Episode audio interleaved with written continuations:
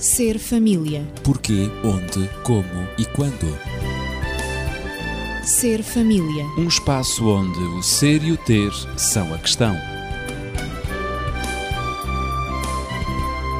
Ser família. Um mundo a conhecer.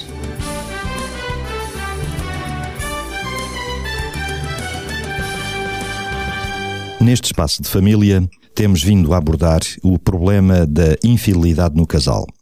E já tratámos aqui da traição, do adultério, do namoro virtual pela internet, do swing e hoje iremos abordar o tema da pornografia visionada em sítios ou vídeos, na tentativa de continuarmos a responder a algumas questões e sugestões que têm surgido da parte dos nossos ouvintes.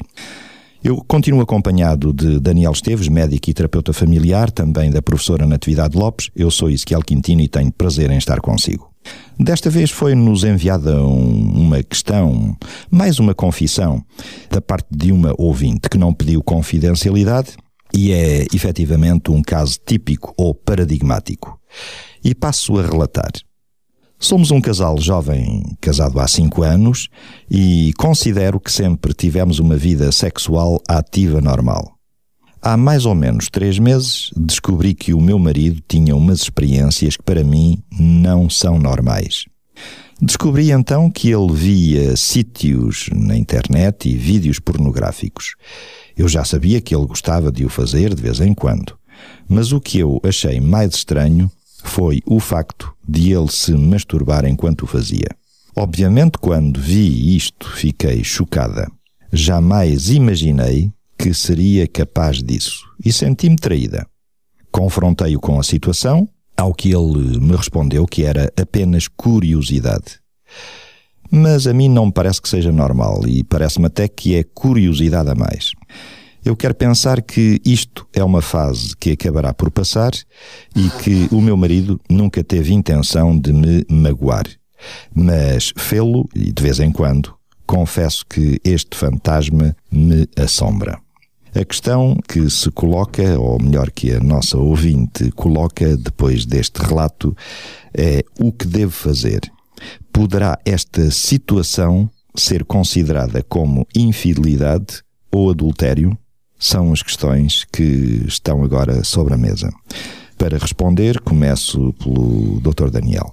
Todos os casais e em todos os tempos têm vivido sempre a questão de terem fantasias sexuais. Uhum. Isto é, pensarem como é que poderiam trazer eh, um pouco mais de emoção uh, àquilo que é o seu relacionamento sexual. Como é que poderiam evitar a rotina em que eventualmente podem cair. Isto é, o surgimento de fantasias sexuais eh, no pensamento hum, acontece, acontece a qualquer ser humano. Exatamente. Claro, é bom também sabermos Exatamente. isso. Exatamente.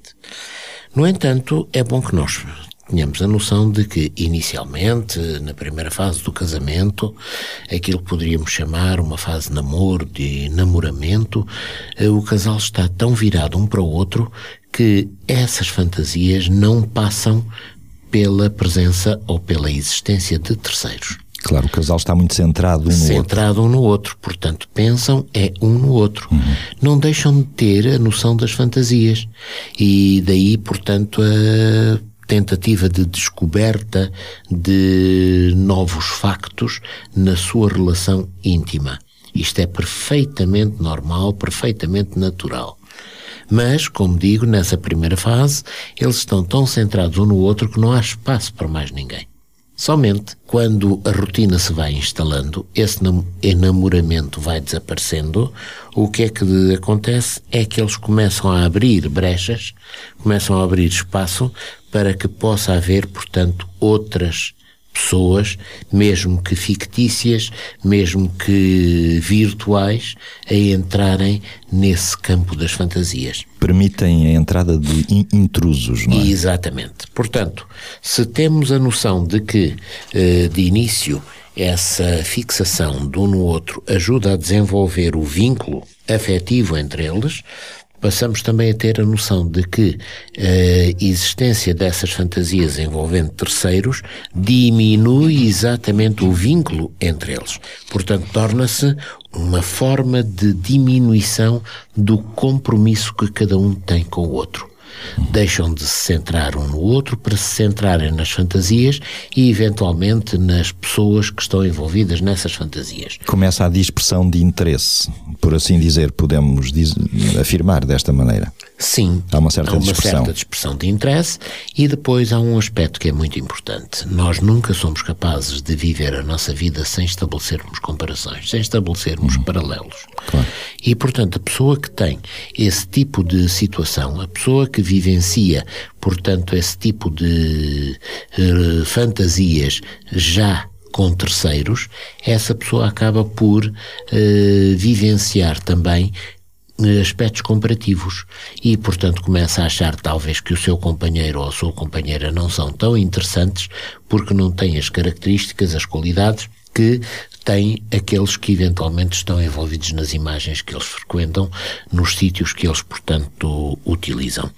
Desta forma, a sua relação vai perdendo consistência, vai perdendo durabilidade, eh, está, portanto, a transformar-se cada vez mais numa experiência individualizada que cada um vive através do seu mundo onírico, através da sua mente e que não é partilhado pelo outro.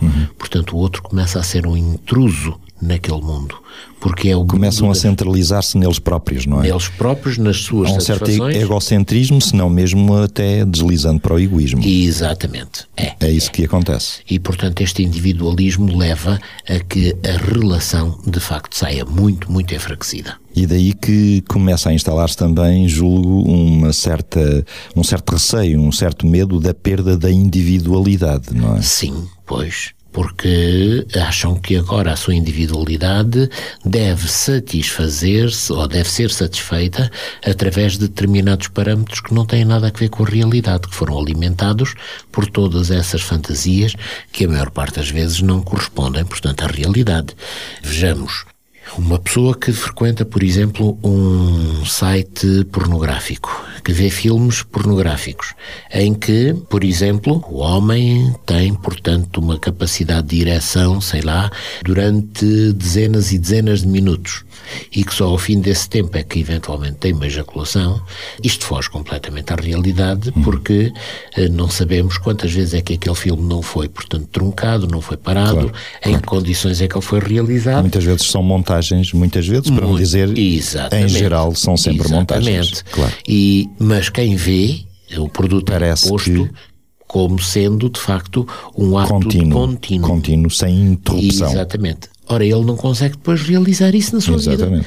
E então começa, Porque é uma pura utopia. Uma É uma utopia. irrealidade. começa ele a pensar que, bom, eu já estou a sofrer de ejaculação precoce ou qualquer outra disfunção, Uhum. Claro. quando na realidade o que não existe é a concordância entre as fantasias de que ele se alimentou e a realidade que ele tem. Aquele virtual que ele esteve a presenciar e a vida que ele vive. Exatamente, e como tal, isto não leva de maneira nenhuma a uma afirmação saudável e consciente daquilo que ele é. Natividade, então como é que estes medos da perda da individualidade podem surgir no casal? Bom, dizem os especialistas que as dificuldades em, em permanecer e investir na relação estão normalmente relacionadas com vários fatores.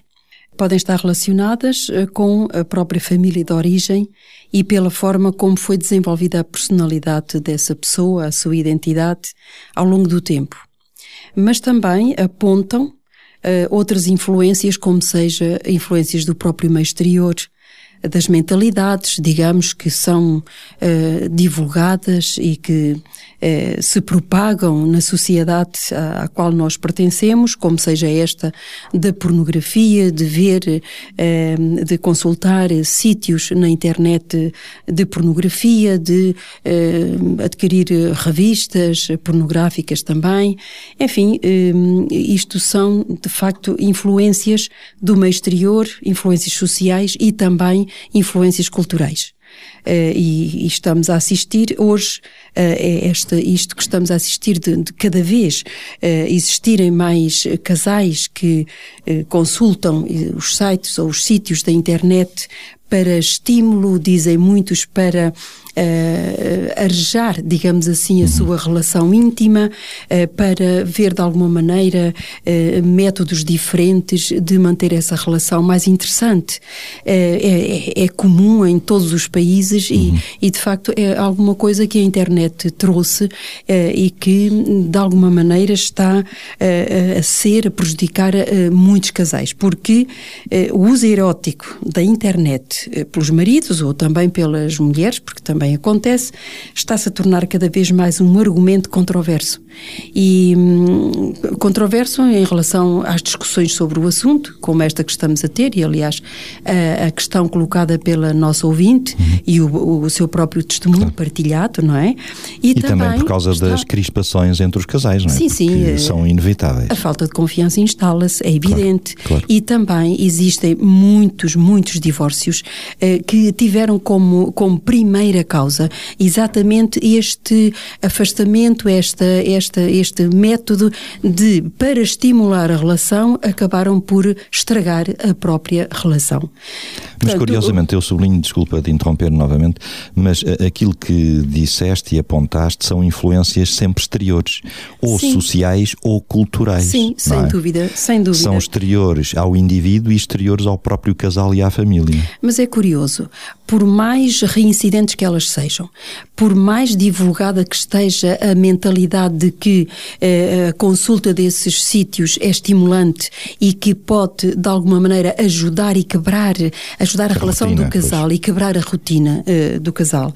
O que é certo é que a maioria das mulheres cujos maridos uh, têm esse tipo de atitude passam horas e, uh, de, durante a noite e, quando podem, um, diante de, de, Dentro do monitor, não é? Do monitor, não é? Na consulta de, claro. de sites pornográficos, elas classificam isso de infidelidade, embora seja uma infidelidade virtual, já se sabe, porque não existe o ato físico, mas uma, uma, uma traição, como aliás a ouvinte também é uma diz que considera-se é? traída. É? É? psicológica, é claro. uma traição psicológica. De facto, o Ora, uso erótico da internet está a tornar-se cada vez mais um argumento controverso de discussões e de divórcios. Sim, sim, pois já dissemos, isto uhum. é o que a experiência nos revela. Claro. E temos exemplos, eh, há, há, alguns exemplos, não é? Das dificuldades em permanecer uh, na relação e cada vez há mais. Os, em manter o casamento. Em manter o casamento. Os, as pessoas casam-se ainda, são menos os que se casam, como nós sabemos, mas muito menos. Uh, a taxa de casamento vem, vem descendo quase vertiginosamente. E a confiança isto do casal é porque, é abalada profundamente. Exato, isto porque uh, se, se, nutrem estas mentalidades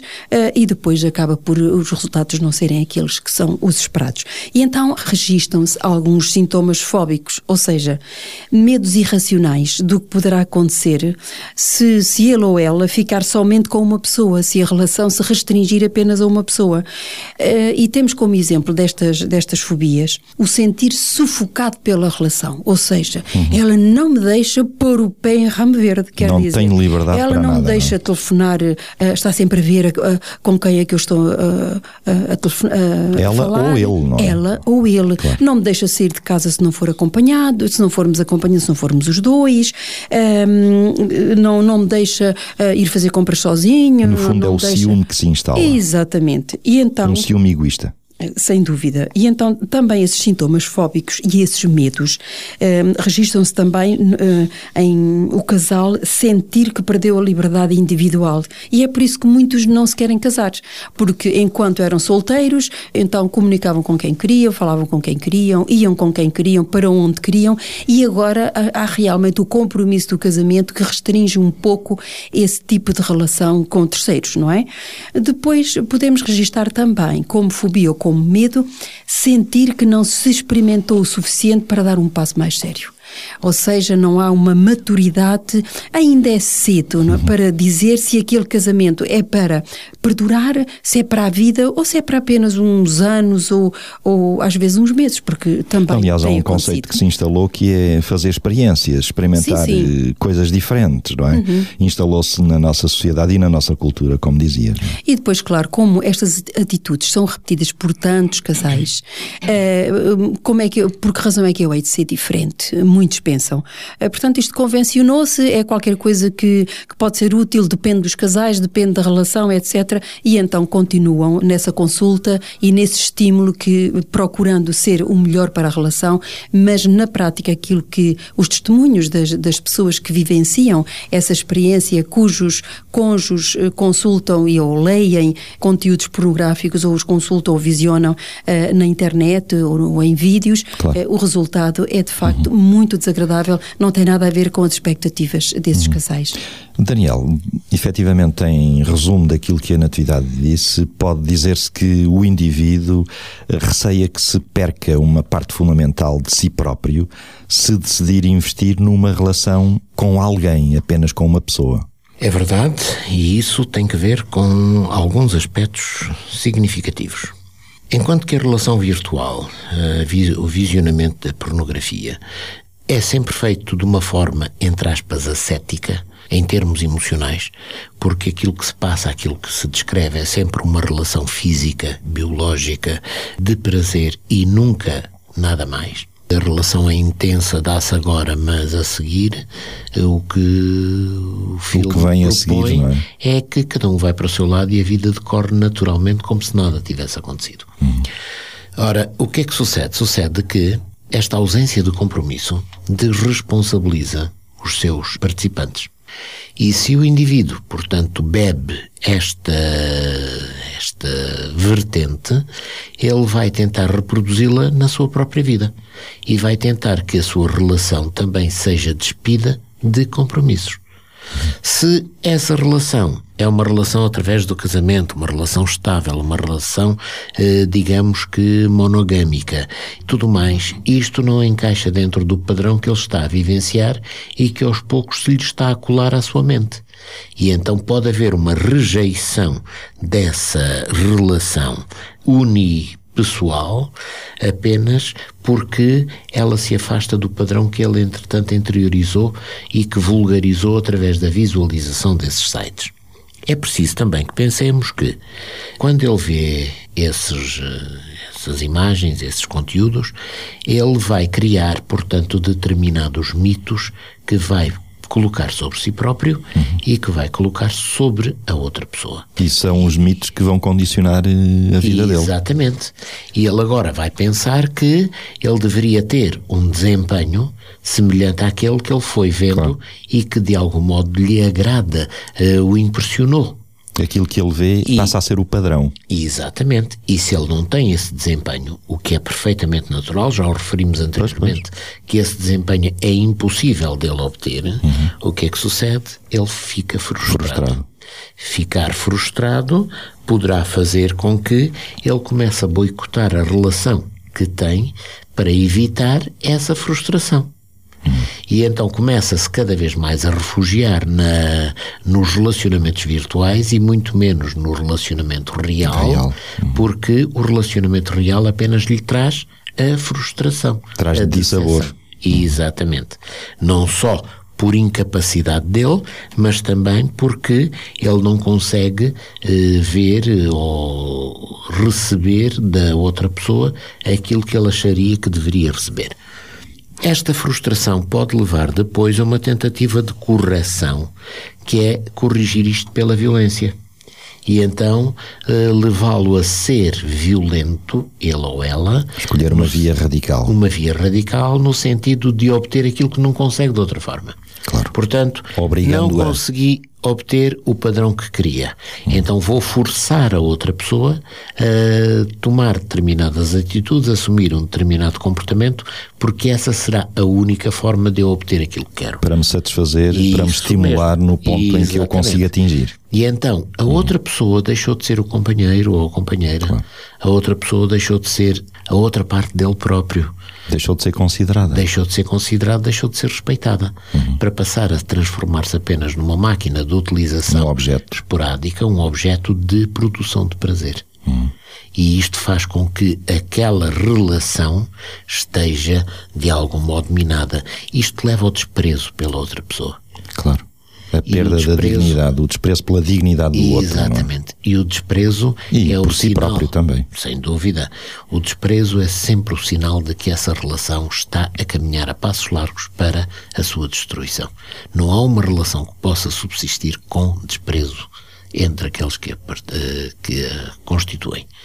Portanto, isto é muito, muito importante. Claro, muitas vezes eh, as pessoas que enveredam por este caminho nem se apercebem do plano inclinado que estão eh, a palmilhar, a caminhar. Sem dúvida, sem dúvida. Não se apercebem. E depois vão tentando utilizar, e há toda uma cultura nesse sentido, utilizar argumentos de desculpabilização que lhes permitem, de algum modo, dizer: não, não, isto não é mau, isto até está muito bem, isto até é muito útil, porque isto confirma, isto solidifica a relação matrimonial.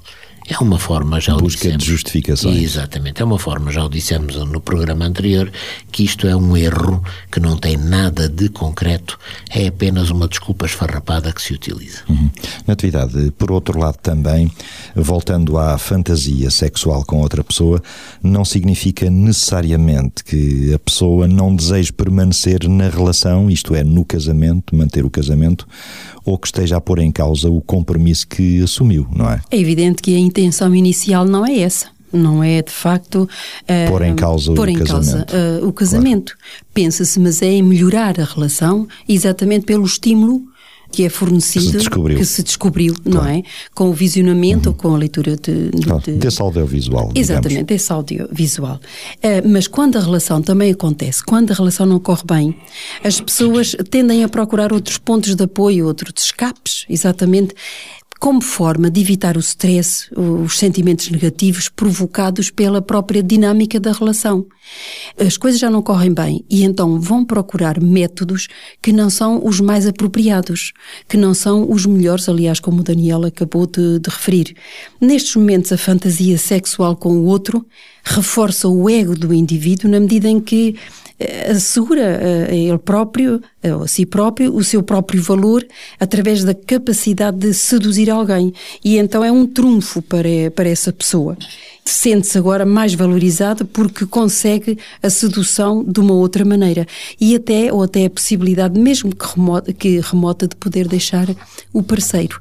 Portanto, aqui há uma, há uma mistura de sentimentos e de pensamentos que, à partida, não eram intencionais, mas que agora acabaram por acontecer exatamente pela continuidade em manter esse visionamento, esse contacto com esses estímulos visuais. Portanto, eh, há sempre, há sempre aquela ideia de que existe, que existe alguém que vai, que vai resolver os nossos problemas pessoais ou relacionais, que vai acabar por evitar que a pessoa desenvolva a necessária tolerância e também a frustração. Porque qualquer relação traz frustração. Nós não somos iguais e mesmo que fôssemos, eh, existiriam sempre frustrações nas relações. Claro que lidamos com aspectos positivos e negativos que cada um tem e, e é evidente que nós temos que trabalhar mais desses aspectos para a conjugalidade, para permanecer na relação, eh, uma relação estável, não apenas como uma pessoa, mas como duas pessoas que estão envolvidas nessa mesma relação. E, portanto, é um trabalho, é um método, este método está provado que não resulta ter como padrão exatamente aquilo que se visiona através de filmes e através de leituras eróticas. Daniel, dizem. Sim, sim. Eu iria só dizer o seguinte: será que algum homem gostaria de saber que a sua mulher levava para a cama quando se deitava com ele o Brad Pitt? Pois. Ou será que alguma mulher gostaria de saber que o seu marido levava para a cama a Angelina Jolie? Pois é. Pois é. Pensemos nisso. Mas, Daniel, dizem também alguns autores que poderá ser admissível e será uma condição a negociar na relação que cada membro do casal visione e até desfrute de pornografia a título individual.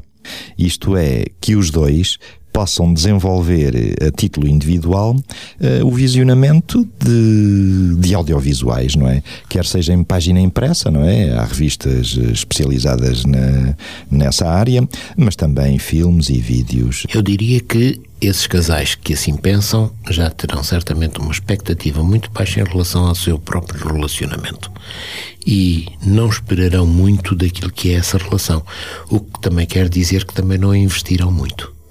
Claro. E então o que querem apenas e tão só é fazer dessa relação a possibilidade de viverem uma relação exterior que é a relação que mantêm com esses sites, com essas imagens que vão visualizando. Portanto, não parece uma forma saudável de começar o seu relacionamento, porque uh, aquilo que é importante é que haja a exclusividade. Que um casal que aceita que cada um deles frequente e visualize pornografia não podem de maneira nenhuma ter. Porque amanhã, quando os dois estiverem, enfim, em pleno auge de qualquer atividade sexual, é muito provável que ele esteja a pensar naquela artista que eventualmente viu numa, num site que frequentou e que foi mais interessante do que aquelas que tinha visto antes, e ela talvez esteja a pensar que, de facto, aquele, digamos, Adonis musculado e muito atraente que visualizou não é exatamente aquele que está ali deitado ao seu lado. Porque esse que está ali deitado ao seu lado é apenas o seu marido.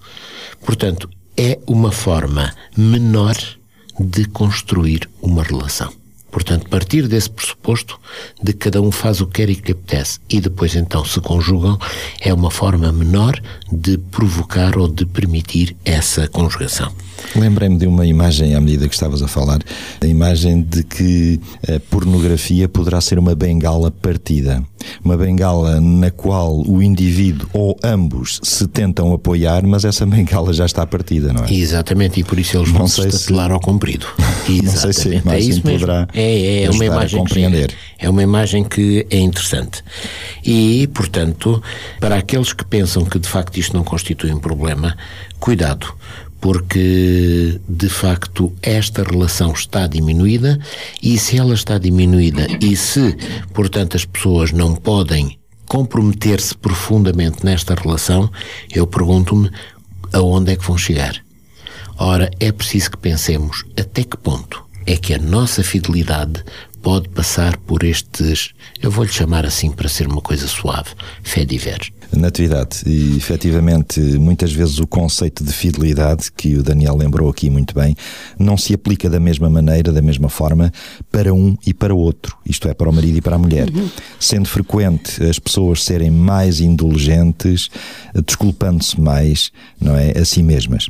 Uh, será que o outro, neste caso o marido da ouvinte, e para voltarmos, e estamos quase a terminar, uh, o marido da, da nossa ouvinte que nos colocou a situação, também aceitaria o mesmo comportamento da parte dela? O Daniel já respondeu há pouco Sim. de uma forma indireta, não é? Exato.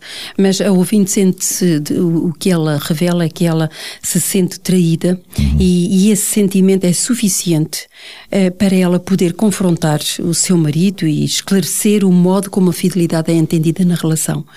E quando ele vê as imagens no computador ou, ou até mesmo se masturba, ela também se sente igualmente traída algumas questões que nós gostaríamos de, de, colocar. O que é que a leva a querer controlar os momentos a sós do seu marido?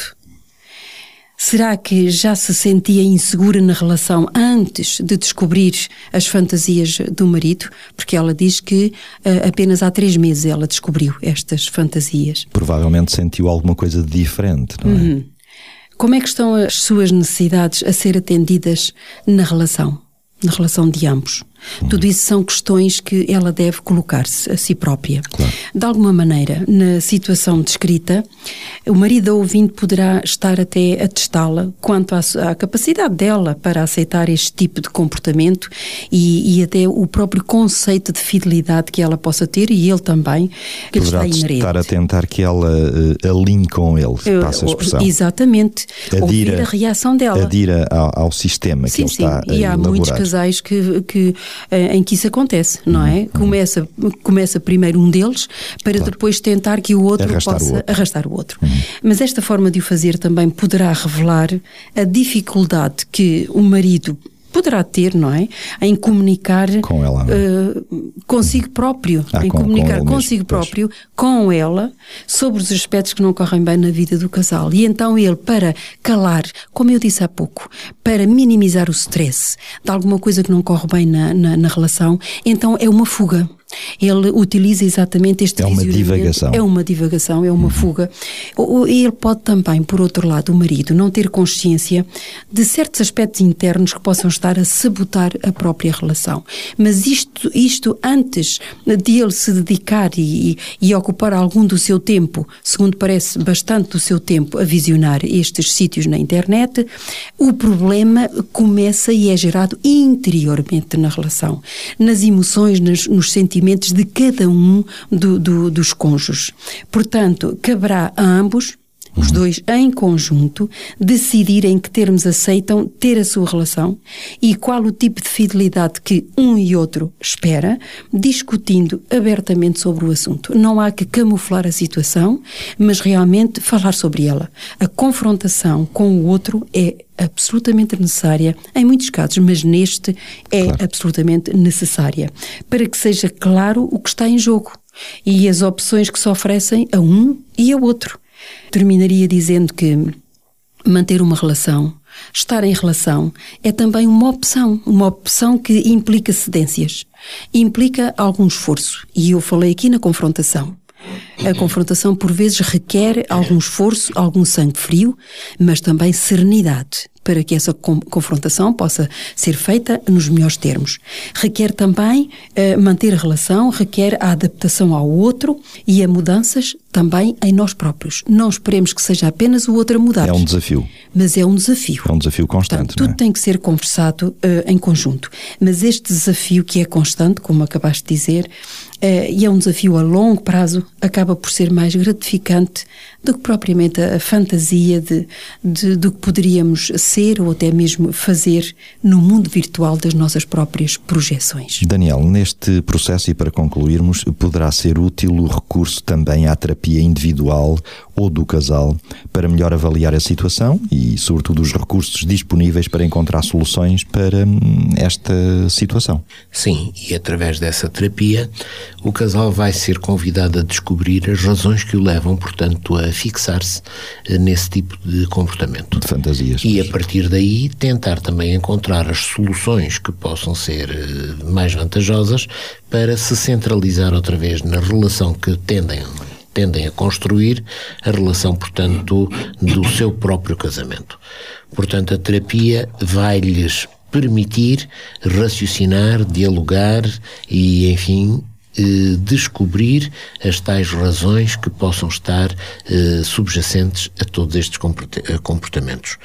É preciso que o casal veja que a sua vida de casal deve voltar a ser gratificante, alegre, positiva e não propriamente verem só essa alegria, essa positividade uh, naquilo que é do exterior e, portanto, não a construírem para eles próprios, não a viverem a cada momento e a cada passo.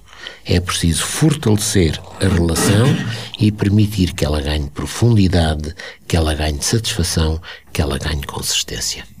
E então, em conclusão, sobre este tema da pornografia visionada em sítios ou vídeos, isto é, no audiovisual, nós eh, consideramos que a pornografia é destrutiva, aviltante, insensibilizante e exploradora. Destrutiva para com as relações conjugais, porque subverte o desígnio divino de que marido e mulher, homem e mulher, se unam tão intimamente um ao outro que se tornem simbolicamente uma só carne. A pornografia é também aviltante por definir a mulher ou o homem não como um todo físico, mental, espiritual, mas como um objeto sexual disponível e de uma só dimensão. Isto priva a pessoa da dignidade e do respeito que lhe são devidos e de direito. A pornografia é também insensibilizante para o próprio, porque embota a consciência e perverte a percepção, produzindo assim uma pessoa, um indivíduo depravado. A pornografia é também exploradora ao favorecer a lascívia e basicamente abusiva ao contrariar a regra áurea que diz que devemos tratar os outros como desejamos ser tratados. E saliento também, especialmente, a ofensiva a pornografia infantil. Mesmo em conclusão, lembro aquilo que escreveu com grande percepção Norman Cousins. O problema com a pornografia tão difundida não é que ela corrompe, mas que insensibiliza. Não que desencadeia as paixões, mas que mutila as emoções. Não que encoraja uma atitude madura, mas que reverte às obsessões infantis. Não que afaste a venda, mas que distorce a visão. A proeza é proclamada, mas o amor é negado. O que temos não é libertação, mas desumanização, diz Norman Cousins. Desejamos que seja feliz, feliz em fidelidade, para com seu marido, para com sua mulher. Voltaremos na próxima semana. Ser família. Porquê, onde, como e quando. Ser família. Um espaço onde o ser e o ter são a questão. Ser família. Um mundo a conhecer.